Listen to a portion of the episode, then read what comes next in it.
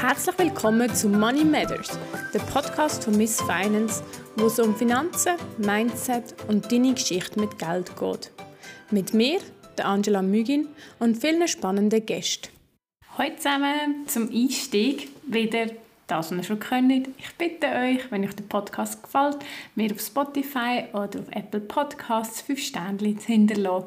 Es dauert nicht lang, gerade auf Spotify ist es 2 Sekunden, wo du musst auf die 5 Sterne drücken Danke vielmals, wenn du dir die Zeit nimmst. Warum komme ich immer wieder mit dem Anliegen? Das ist ganz einfach so. Du kennst das Spiel schon.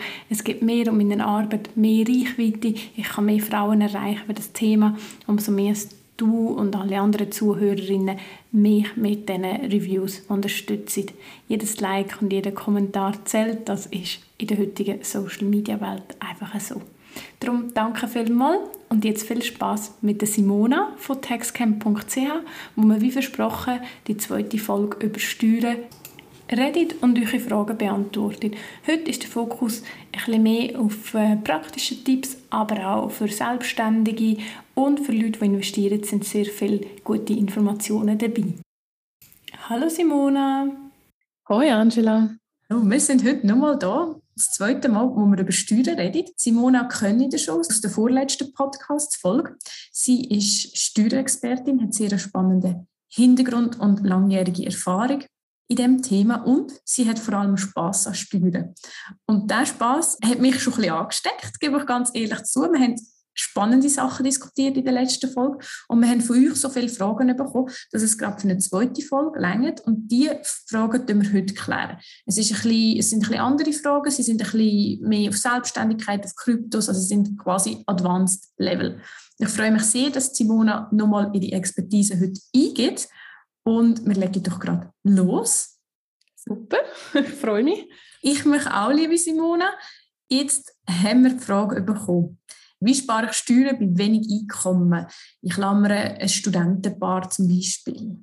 Das ist so, wenn, wenn man, äh, ich sage jetzt, ein relativ tiefes Einkommen hat, jetzt gerade bei, bei Studenten, ähm, je nachdem, wie tief denn das ist, oder zahlt man vielleicht sogar gar keine Steuern, respektive nur Kopfsteuer. Wenn man aber gleich noch einen Nebenjob oder so hat, ähm, dann empfehle ich einfach ganz sicher, sämtliche Abzüge zu machen. Ähm, vor allem Berufsauslagen auch, also im Zusammenhang ähm, mit dem Neben oder mit dem Erwerb, den man hat. Und aber ganz wichtig auch die Weiterbildungskosten. Also auch als Student kann man nicht nur die Semestergebühren angeben, sondern sämtliche Kosten, die dort einhergehen. Ich habe dort dann einmal noch so ein äh, Instagram Live gemacht zu Abzügen, das kann man auch gerne anschauen. Ein Tipp, den ich glaube schon letztes Mal gegeben habe, ist wirklich die Steuererklärung am Ende ausdrucken, gerade wenn es um Abzüge geht und einzeln durchgeht, man etwas vergisst. Und bei Studenten ist man natürlich ein bisschen limitiert, oder? Also in der Regel sind dort noch keine Kinder rum, also wegen Kinderabzügen und so. Deshalb vor allem Berufsauslagen wirklich ausschöpfen. Ähm, also beim ÖV auch das Velo abziehen und so weiter. Und wie gesagt, nachher noch die Weiterbildungskosten, dass man nicht nur die Semestergebühren angibt. Ja, genau, ich habe das live gelost. Ich kann es sehr empfehlen. Äh, Im Feed von der Simona ist das gespeichert.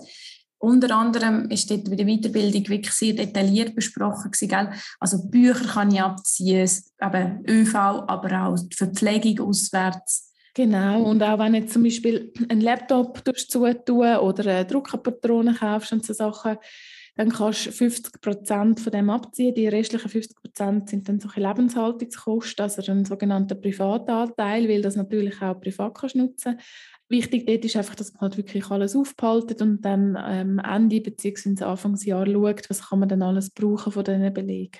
Super. Also eigentlich so ein bisschen mit dem Denken, wie alles, was ich brauche zur Erbringung von dieser Leistung als Student. Also quasi wie wenn ich das Unternehmen habe, aber einfach bin ich Student. Genau, ja ich bin, ich bin verheiratet. Man hört in der Schweiz immer wieder, und das wird ein bisschen kontrovers diskutiert, die Heiratsstrafe. Kann ich die umgehen? Ja, und dann nicht heiratest. es ist Valentinstag, wo die Folge rauskommt. Nein, das ist äh, mega unromantisch am Valentinstag. ähm, nein, also man muss ja sagen, die Heiratsstrafe, das ist ja so ein Thema, das jetzt auch politisch diskutiert wird, vor allem im Zusammenhang mit der Individualbesteuerung, also dass eben nicht mehr als Bärli, also verheiratetes Bärli nicht mehr gemeinsame Steuererklärung ausfüllst, ähm, sondern wieder jeder einzeln, also individual, wie das Wort schon sagt, ähm, weil man eben sagt, das ist nicht ganz fair. Man muss aber auch dazu sagen, ähm, also bevor man heiratet, kann man natürlich einfach mal auch ausrechnen, was bedeutet das für uns. Also jeder hat dann die Steuerbelastung ja für sich selber allein und dann kann man die Sachen zusammenzählen und die Abzüge auch und dann das gegenüberstellen und im Steuerrechner vom jeweiligen Kanton, dass man anschauen, wie viel mehr Steuern würden das bedeuten pro Perle. Das ist ratsam, äh, wenn man jetzt nicht nur in der rosa-roten Wolke ist, wobei auch dort sage ich immer, also bitte leben dann noch und äh, nicht nur alles wegen Geld oder Steuern nicht machen. Ähm, aber das empfiehlt sich. Sonst umgehen ist schwierig. Es ist so, je weniger Einkommen eine Person hat, also wenn jetzt halt im klassischen Fall ein Partner mehr schafft wie der andere, kann es sogar sein, dass man profitiert vom verheirateten Tarif, also wenn jemand jetzt die ist und sich um Kind kümmert oder halt sehr, sehr viel weniger verdient, kann das durchaus sein, dass das sogar weniger gezahlt wird wie sonst. Der schlimmste Fall sind Double Income No Kids, also beide verdienen, haben kein Kind kein Kind. Wieso ist das ein Thema? Halt eben wegen der Fremdbetreuungskosten oder dem Kinderabzug vor allem. Ähm, dann kommst du aufgrund von der Höhe vom Einkommen natürlich in die Progression hinein, wo du dann gerade also die Progression ist so hoch, dass dann natürlich gerade raufkommst. Das kann man nicht umgehen per se. Wie ich auch schon mal gesagt habe, ist dann halt mehr die Frage, wo wohnst du noch, oder? Bist du in einer steuergünstigeren Gemeinde, aber die Heiratsstrafe per se kannst du nicht umgehen. Mhm. Genau, das ist das, was du gesagt hast. Im, im schlimmsten Fall oder, im, oder wenn man es wirklich optimieren will, kann man sich überlegen, zu zügeln. Wobei eben dann da auch wieder der Punkt ist, wie viel, wie viel Macht will man dem Thema über sein Leben eigentlich geben. Genau. Thema, wenn man nicht verheiratet ist, man hat aber ein gemeinsames Eigenheim. Wie füllt man denn die Steuererklärung für das gemeinsame Eigenheim aus? Wenn man im Konkubinat lebt, also eben zwei, ähm, wo, wo nicht verheiratet sind, ist es so, dass man also man schaut eigentlich, was sind Besitzverhältnisse jetzt gerade bei einer Liegenschaft. In der Regel ist es ja 50-50, je nachdem, wie das im Grundbuch eingetragen ist. Das kann natürlich auch 60-40, was auch immer sein. Und anhand von diesen Besitzverhältnissen ähm, wird dann auch der Steuerwert und der Eigenmietwert aufteilt. Also dann gibt jeder so viel an, wie er hat. Wir gehen jetzt mal vom Beispiel 50-50 aus. Ähm, dann ist einfach die Hälfte von der, vom Liegenschaftenwert und auch vom Eigenmietwert muss jede die Steuererklärung deklarieren. Und der Liegenschaftenunterhalt wird dann auch halbiert. Das Gleiche ist bei der Hypothek und beim Hypothekarzins. Also es mhm. wird eigentlich einfach alles durch zwei gemacht. In einem Fall, wo jetzt jemand mehr gezahlt hat wie der andere, ist es einfach entsprechend diesem Verhältnis. Und man muss dann das aber auch können nachweisen, ähm, gerade im Punkt der Hypothek und so, wer was zahlt. Das ist relativ schwierig, wenn man ein gemeinsames Haushaltskonto hat. Aber in den allermeisten Fällen ist es ja schon 50-50. Von dem her relativ simpel, einfach durch zwei. Okay. Wenn ich Dividenden bekomme, also werde ich Quellensteuer bei der ausländischen Aktie direkt abgezogen, kann ich die irgendwie zurückholen? Ja, also eben, man unterscheidet ja generell ähm, bei der Verrechnungssteuer zwischen der Schweiz und Ausland. Ähm, in der Schweiz ist es so, dass die Verrechnungssteuer vom Bund auf äh, schweizerische Dividenden, Zinsen, Lotteriegewinne und so weiter abgezogen wird, also erhoben wird. Mhm. Und die 35 Prozent werden dann eben an der Quelle erhoben. Das heißt, die begünstigte Person, also die, die jetzt zum Beispiel Dividenden bekommt, die kommt nur einen Nettoertrag über, ähm, nachdem die Verrechnungssteuer abgezogen ist. Und wenn man die Kapitalerträge, also die Gewinne, respektive die Dividenden oder Zinsen richtig in der Steuererklärung angibt, also ähm, in die jeweiligen Spalten, dann wird die abgezogene Verrechnungssteuer auch zurückgehen. Darum ähm, ich habe das schon oft gesehen, als ich beim Steueramt war, dass nur der Wert angegeben wird vom jeweiligen Titel, aber nicht der Ertrag, weil man hat Steuern sparen man, man, muss aber auch wissen, wenn das nicht angeht, in deine Dividendenerträge, kannst du natürlich auch die Verrechnungssteuern nicht zurückholen. Darum wichtig im schweizerischen Fall jetzt einfach das WV richtig ausfüllen, dann wird das nämlich bei der Schlussrechnung nachher angerechnet. Bei ausländischen eine Sekunde, WV-Wertstiften. Oh, ja. ja. In Wertschriftverzeichnis. Sorry.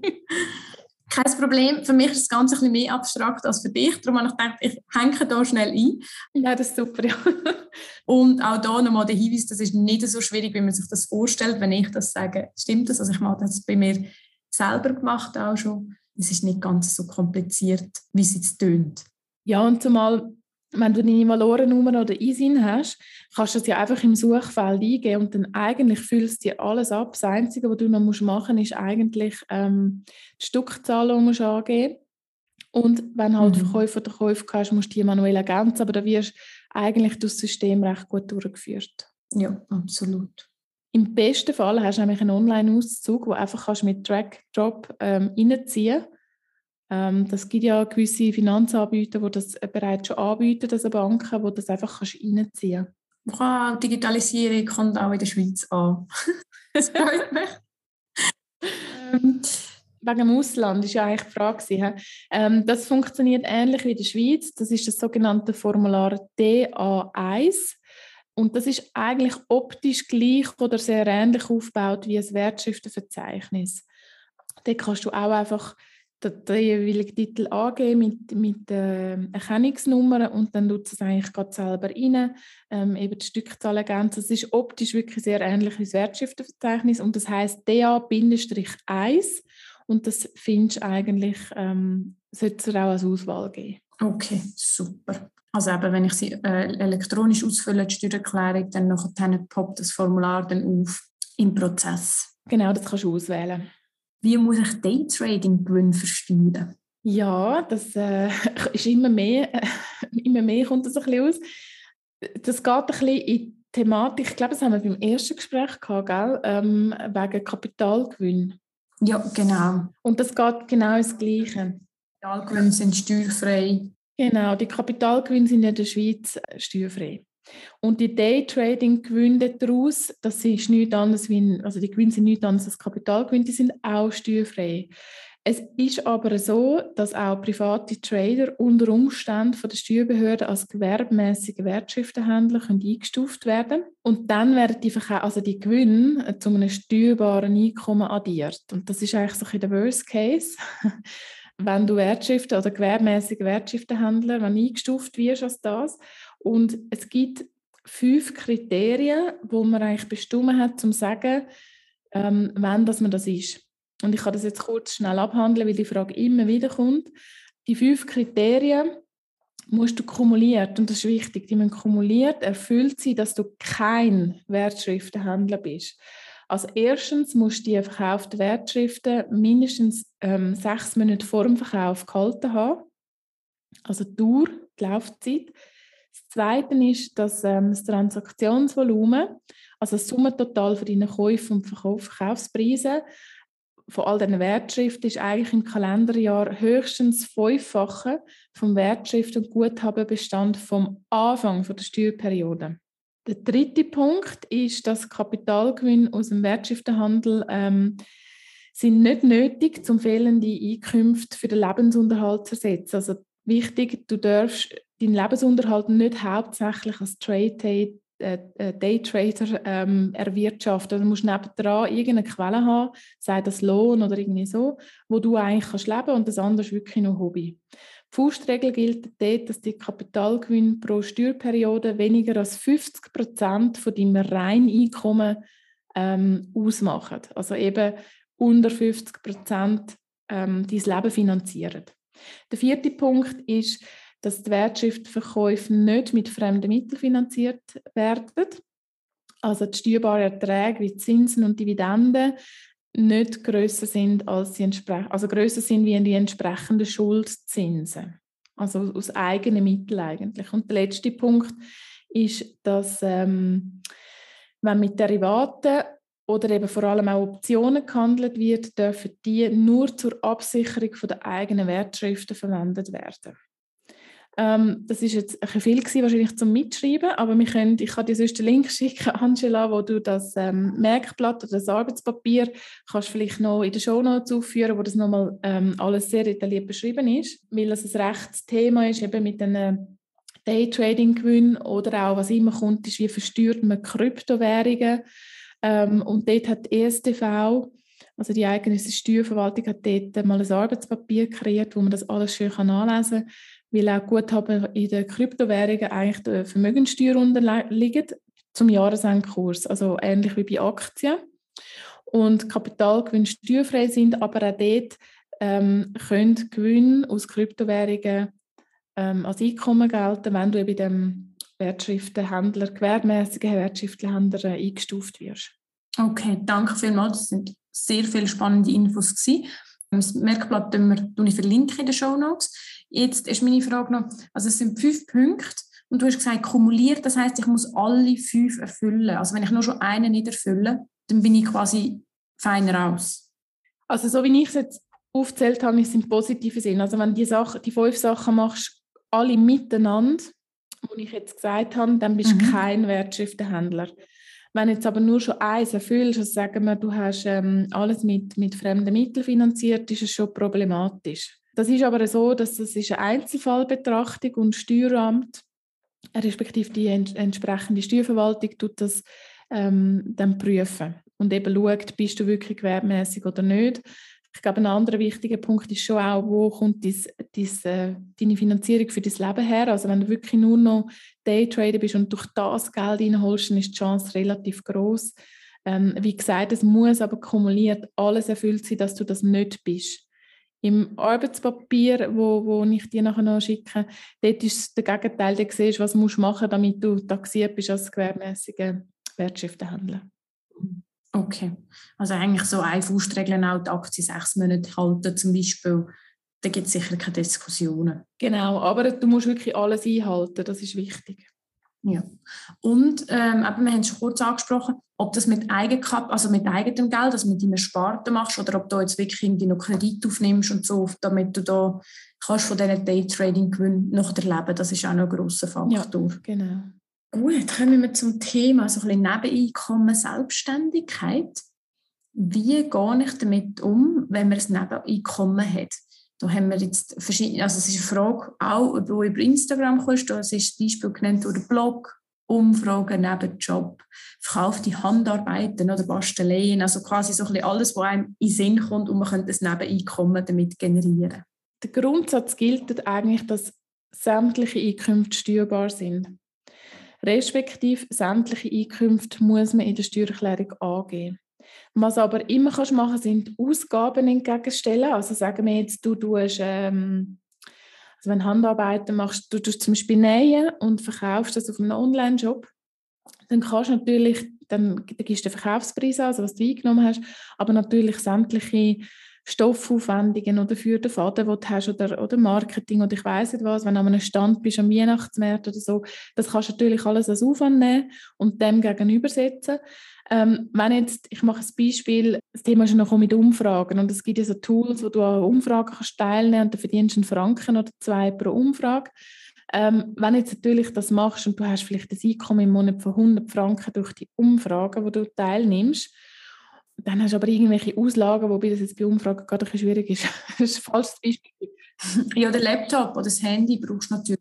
Ja, aber das ist dann ein bisschen schwierig. Aber sagen wir jetzt, du hast eben den, machst einen Cupcake-Laden und du verkaufst vielleicht 500 Franken Cupcakes, aber du hast Aufwand von 1500, also du hast eigentlich einen Verlust, dann musst du mhm. das jetzt, sage ich, im ersten Jahr wahrscheinlich nicht deklarieren, weil dann geht es unter das Hobby.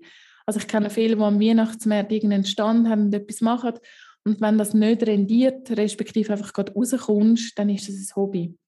Sobald du aber Gewinner zielst und spätestens dann musst du sagen, selbst wenn das nur 50 Rappen sind.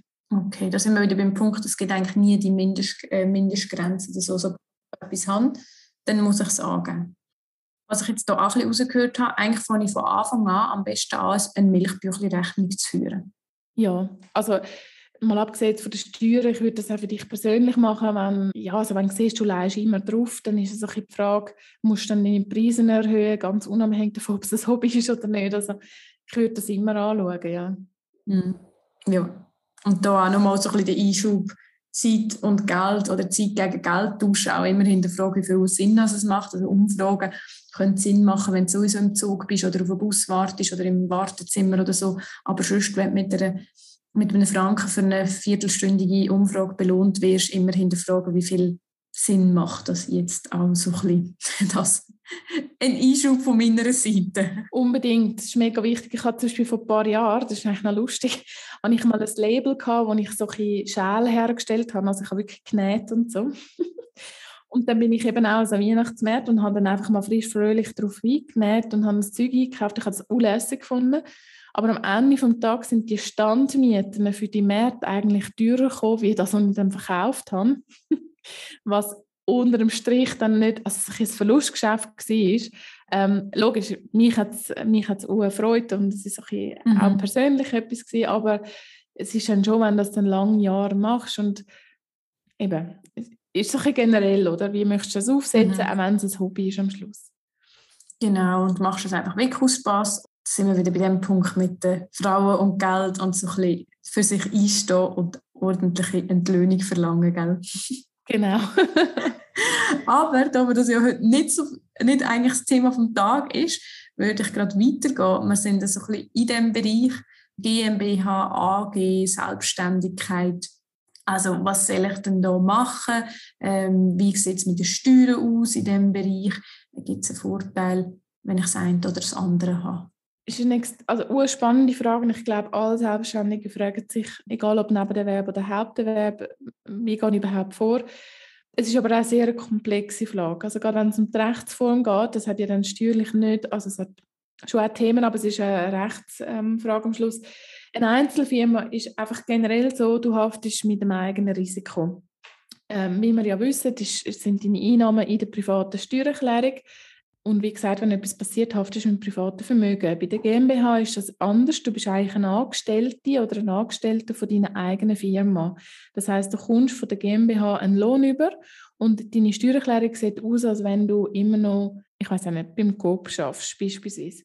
Bei der GmbH hast du halt wirklich einen höheren Verwaltungsaufwand. Also du hast buchhalterisch, musst eine doppelte Buchhaltung führen, du musst ähm, eine Revision machen, die kannst aber das sogenannte Opting-out machen, dass, dass sie nicht musst durchführen musst. Du musst aber eine GV machen, du brauchst ganz viele Schriften, die du musst aufsetzen ähm, in dem Zusammenhang.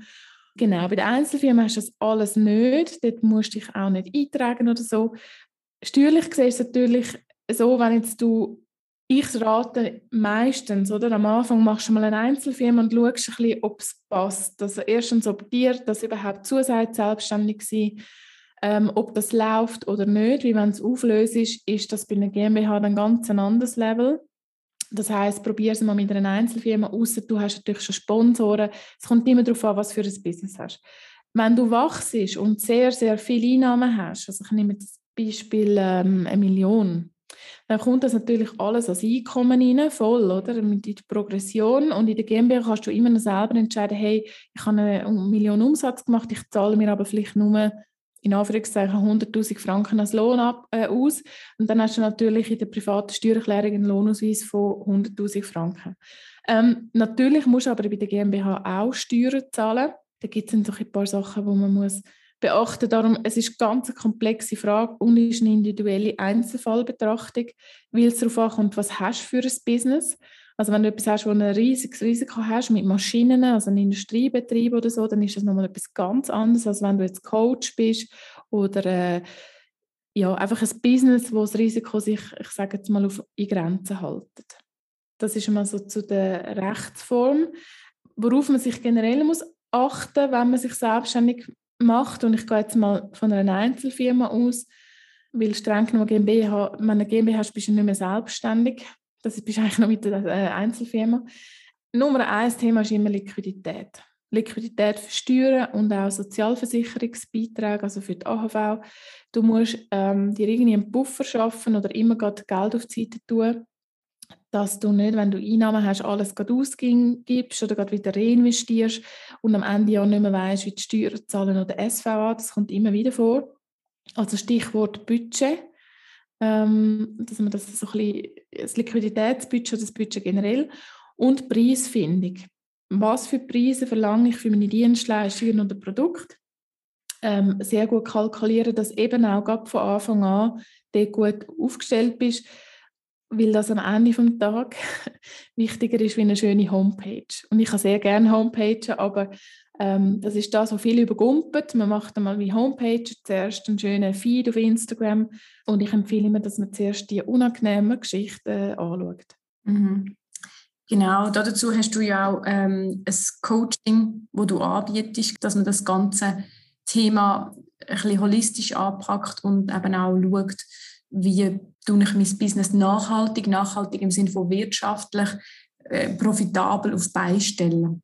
Ja, genau, das stimmt. Ich habe während meiner Textcamp und dann vielen Steuererklärungsberatungen, die ich gemacht habe, gemerkt, dass gerade bei Selbstständigen die Steuern der kleinste Teil sind. Also wie ich das ausfühle, ist nicht, ich sage jetzt mal, der Hauptpunkt, sondern es geht darum, wie bin ich aufgestellt als Unternehmerin in dem Thema Finanzen. Und ich habe dann mir das Mentoring entwickelt, wo verschiedene also Aspekte drin hat.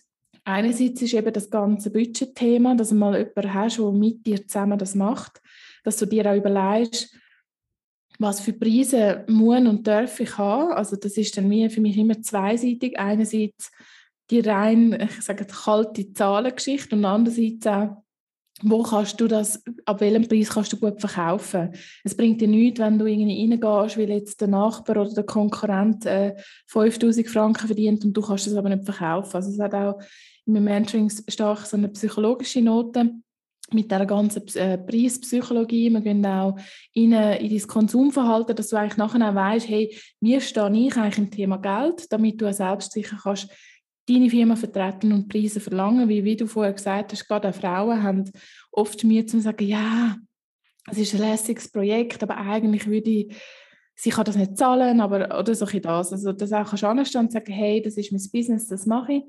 Und ich bin das jetzt gerade am Aufsetzen, dass das nachher noch eine, so eine, eine Seite hat, wo man das alles kann anschauen kann. Also wenn man Interesse hat, dürfen wir da gerne schreiben würde mich sehr freuen. Ich finde, wir Frauen, gerade jetzt Frauen, müssen da vorwärts machen mit der Selbstständigkeit. Ja, absolut. Und ich glaube, das ist, äh, wie du sagst, wir haben dann manchmal das Gefühl, wir möchten es ja gerne, also darf es auch nichts kosten. Also weißt, ich mache es ja gerne. So ein ja. Ja, und ich kann da gerade äh, aus dem Nähkästchen erzählen, also als ich mich selbstständig gemacht habe, und das ist jetzt ähm, ein mehr wie ein Jahr her, da habe ich natürlich auch aus dem Umfeld oder Leute, die ich kann, haben gesagt, oh Simone, kannst du mir da helfen? Und da habe ich schon ein, zwei Mal gesagt, ja, ja, das mache ich einfach so für dich. Und dann aber wie gemerkt, das stimmt für mich gar nicht. Aber es ist dann so die Kunst, zu sagen, hey, das, das bin ich privat und das bin ich mit einem Business. Und das ist etwas, ähm, wo auch ich lernen musste. Also ich glaube, da ist niemand gefeit davon. Ich denke, Männer gehen dort wie noch mal ein bisschen anders hin ähm, sind ein anders konditioniert in dem Thema und ich habe anhand von meinem eigenen Lernweg eigentlich das Programm so zusammengeschnitten, weil ich wie gemerkt habe, hey, es sind nicht nur die Feldchen in der Steuererklärung, das ist eine ganz große Welt hinter der Tür, wieso ich mich in Finanzthemen so verhalte, wie ich das mache. Mhm. Absolut, mega spannend. Sagst du noch deine E-Mail-Adresse, falls sich jemand melden will? Ähm, das kann man sehr gerne machen auf simona.taxcamp.ch oder äh, via Instagram oder Facebook einfach den Messenger, äh, wie es gerade passt. Ich habe auch auf meiner Homepage ein Kontaktformular, also an dem sollte es nicht scheitern. Wir finden dich. Sehr gut. Genau.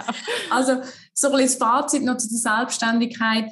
Anfangen kann man sehr gut mit einem Einzelunternehmen führen, einfach von Anfang an als Milchbüchli. Es wird in jedem Fall helfen, aber auch bei den Steuern sehr fest helfen. Und nachher dann ist es sehr individuell, ob es Sinn macht, das Ganze in eine GmbH oder in eine AG zu überführen.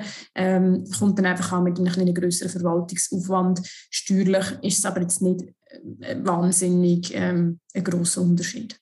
Genau, also gerade am Anfang, wie gesagt, es kommt noch ein darauf an, was für eine Art von Firma hast. Vielleicht lohnt es sich dann schon auch GmbH, ich sage jetzt Coaches, äh, Naturheilpraktiker, also alles so, wo nicht gross Gerät hast. Äh, Kosmetikerin meine ich jetzt auch nicht damit, das geht gut mit einer Einzelfirma und da kann man sich immer noch entscheiden zum Umsatteln.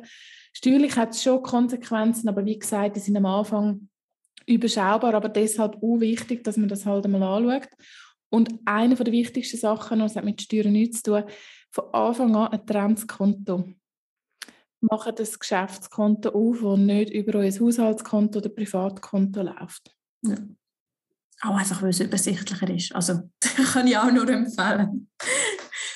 Kommen wir zu einem neuen Thema. Ich weiß von dir, weil ich dir auf Instagram folge, dass wir Ende Jahr, also solange noch das 12 im Monat ist, muss ein Screenshot von der Krypto-Wallet machen. Kannst du uns erklären, warum? Ja, das ist eben wie die Frage ist, wie tut man dann überhaupt Kryptos versteuern und die unterliegt eben der Vermögenssteuer zum Jahresendkurs. Das heißt ähm, logisch, also logischerweise 31.12. vom entsprechenden Jahr. Und es ist so, dass je nachdem, wo du, wo du die ähm, Anlagen hast, es gibt mittlerweile solche, die so eine Art wie Auszüge generieren, aber viele haben das noch nicht und deswegen einfach den Screenshot machen, wo du siehst, was hast du am 31.12. Und dann kannst du eigentlich mit dem arbeiten. Wenn du jetzt das vergessen hast, ist es auch okay, wenn du es am 1.1. machst, aber es ist mehr so ein bisschen, dass du den Timer setzt, dass du das machst, sofern du einen Anbieter hast, der das für dich wirklich sauber ausweist. Das Steueramt akzeptiert das so? Kannst du uns ganz grob abreißen, grundsätzlich, also wenn meine Unterlagen ins Steueramt kommen, was denn da überhaupt so passiert? Und vielleicht hast du auch noch kleine Anekdote oder etwas Lustiges, weil ich glaube, du hast ganz, ganz ähm, viel Erfahrung in diesem Bereich und für die meisten von uns, wir können jetzt nur von der anderen Seite. ja. Ähm, ja, also was passiert, wenn ihr die Steuererklärung ähm, einreicht, ein riesen Apparat, also um das abkürzt zu sagen, ich bin recht überrascht gewesen, was, was, was eigentlich das Ganze bedeutet, oder? Ähm, ich lese auch manchmal oder komme so ein Feedback über, ja, man braucht ja gar keinen Steuerberater und so. Und das stimmt bei den ganz einfachen Fällen, oder? Deswegen bin ich auch immer dafür, dass man es selber macht. Aber Steuern heisst natürlich viel, viel mehr wie die paar Zahlen, die du jährlich eingibst. Und gerade auf einem Steueramt ist es ein riesiger Prozess. Also man hat das Scan-Center, das riesig ist. Das gibt es nicht für jede Gemeinde, sondern es gibt im, zumindest im Kanton Zürich ähm, ein paar, die das anbieten. Und die dann das wirklich gut aufmachen, scannen. Ähm, da gibt es Barcode, die dann eben geschossen werden. Ähm, nachher tut man die, da gibt es Leute, die am Computer das nachbearbeiten, dass, wenn du Zahlen nicht richtig kannst lesen. Das ist ein riesen Apparat, ein riesen Bütze. Ich habe das selber mal einen Tag reinschnuppern um das einfach mitmachen und ich habe, das sage ich immer wieder, größten, größten Respekt. Das ist aber fast in allen Jobs so, das sind die, die man eigentlich immer ein bisschen vergisst. Und dann wird das alles schön in ein System hineingebüschelt, sodass eigentlich der Steuerkommissär nachher das schön sortiert vorfindet und dann eigentlich seine Arbeit kann machen Und das läuft nach einem Zufallsprinzip. Also die Steuererklärungen werden äh, geflutet, das ist ein Massenverfahren und dann kommt das, ähm, je nach Steuerkommissär wird das einfach zuteilt und dann tut man das anschauen. Und darum ist es so, man kann, wenn jetzt was, was ich oft kann, ist, dass jemand anruft und sagt, ja, ich habe die Steuererklärung gestern geschickt, ich muss das jetzt zwingend haben, wegen der Prämienverbilligung oder irgendwie so, ähm, können Sie das nicht vorziehen? Und das ist wirklich nicht möglich, oder? Man muss sich vorstellen, das sind also Unmengen an Steuererklärungen und das hat alles einen Lauf, das ist ein riesiger Prozess, der hinten durchrattert ähm, und darum ist das gar nicht möglich. Und ein Teil wird von der Gemeinde gemacht, ein Teil vom Kanton und das ist extrem spannend. Ich habe die Zeit ähm, sehr, sehr spannend gefunden und auch lässig. Wo ich weiß, als ich von der Beratung von so einer Big Four in Steueramt bin, hat man gesagt, jetzt hast du eigentlich die Karriere ist vorbei, wenn du auf Steueramt gehst. Und weil einfach der Ruf so schlecht ist, aber es hat auch viele lässige Leute, übrigens auch sehr viel aus der Beratung. Ähm, und es ist ein Riesenapparat und extrem spannend. Wir müssen eigentlich mal ein Doku machen über das. Ja, voll. Das wäre spannend. Weil man kann sich das gar nicht so vorstellen. Wir müssen es einfach einreichen. Und das ist nicht etwas, wo wir jetzt mega Spass daran haben. Aber nachher, was dort hinten dran dranhängt, ist schon ein bisschen abstrakt. Ja, und ich glaube, was man, was man auch vergisst, das habe ich ehrlich gesagt in der Beratung vorher auch so nicht kennengelernt. Du hast natürlich ein gewisses Klientel, oder? Das sind die, die deine Rechnung zahlen können. Beim Steueramt hast du aber den schönen, ich nenne es einmal Schnitt durch Gesellschaft, äh, die Schweizer Gesellschaft, du hast dort alles, oder? Du hast vom äh, ich sage jetzt IV-Rentner über den Härtefall, du hast ganz große verschuldete Themen, dann hast du aber auch die ganz, ich sage jetzt, wohlhabenderen, also das ist unheimlich unterschiedlich, was du da triffst und, und es ist teilweise auch erschreckend. Also ich finde, ich habe schon mal ein anderes Weltbild bekommen als in der schönen Welt, wo, wo die Wohlwollenderen hast, die dann das zahlen. Und das, darum Steuerrecht ist sehr viel tiefer als einfach ein über Berufsauslagen reden. Du musst relativ breites Wissen haben und auch ein tiefes Wissen, um all die verschiedenen Themen, die wir in der Gesellschaft haben, können abhandeln. Mhm. Ja, das kann man vorstellen. Zum Abschluss hast du eine lustige Story, die du mit uns teilen kannst. Es gibt natürlich extrem viele ähm, Anekdoten, das würde wahrscheinlich ein Buch füllen. Und dann ist auch, alles kann man auch nicht immer erzählen. Ich glaube, spannend zu wissen ist, dass der Job muss eine recht dicke Haut haben weil du hast natürlich nicht, das ist nicht wie ein Hochzeitsplaner oder das ist nicht mit grundsätzlich sehr glücklichen Menschen zu tun. Also in dieser Thematik hinein.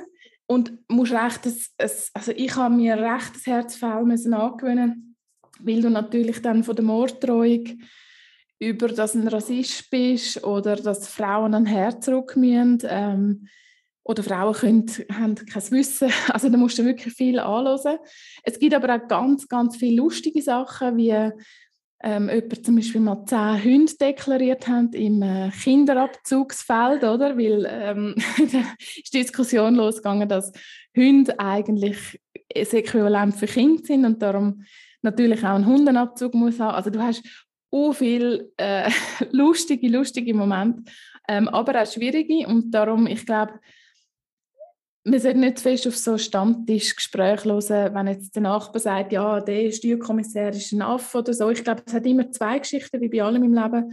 Und es ist schon ein Job, wo du halt auch den ganzen Tag recht viel Zeug musst anhören musst. Obwohl du eigentlich nur den Job machst und natürlich auch nach äh, Vorgaben schaffst. Aber ja, also dem mit dem Hund ist geblieben, aber da gibt es noch ganz viel. Also das ist äh, recht witzig, was da alles probiert wird oder was auch alles in der Steuererklärung äh, beigereicht wird. Das ist äh, ja, ein Kapitel für sich. Aber also jeder, der mal äh, wo im Steuerbereich schafft und einmal eine andere Sicht noch will sehen, empfehle ich das sehr. Es ist ein bisschen augenöffnend. Das kann ich mir vorstellen. Und das, eben, was du jetzt auch noch so ein gesagt hast und mich noch beeindruckt hat, die ganze Bandbreite von der Gesellschaft und verschiedene Weltanschauungen. Oder? Und das unterschätze ich mir wahrscheinlich am anderen Ende schon ein bisschen, was das nachher alles für Fragen, Konsequenzen und eben ähm, Aussagen nach sich zieht. Ich glaube, mir, was mir so geblieben ist von dem Ganzen, ist mein Verhalten gegenüber Hotline.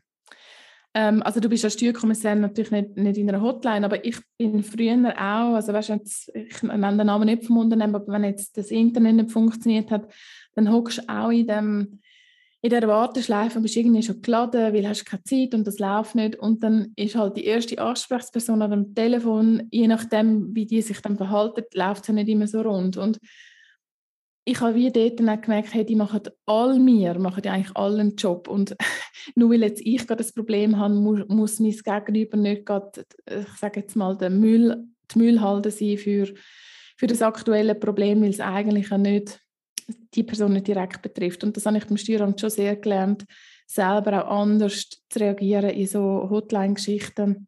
Weil eben, wie gesagt, meine, da hast du den ganzen Tag und musst dir sehr viel Zeug anhören. Und das ist auch nicht immer ganz fair, oder? Also es ist so ein, bisschen ein Geben und Nehmen. Definitiv. Das hast du sehr schön gesagt und ich glaube, ein bisschen netter sein miteinander, oder? Das ist doch einfach Quintessenz. Bei so viel. Ja. genau. Liebe Simone, danke dir viel, viel mal, dass du uns einen Einblick gegeben hast und dein Wissen geteilt hast. Ich habe es sehr spannend gefunden. Danke vielmals. Ich danke dir, Angela, für die Einladung und ähm, ja, ich hoffe, dass es einen kleinen Einblick gegeben hat in die Steuern und dass man da ein bisschen dranbleibt, auch wenn man jetzt nicht muss den, den Fanhype, einen Fanhype daraus machen, aber es lohnt sich zumindest, sich in dem Thema ein bisschen weiterzubilden. Das stimmt. Danke. Tschüss zusammen.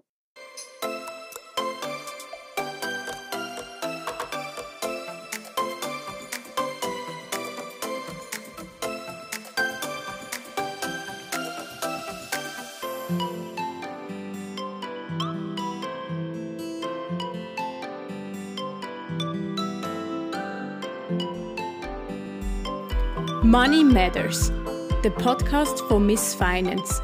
Geldangelegenheiten, Geldgeschichten und vieles mehr immer frisch auf deine Ohren.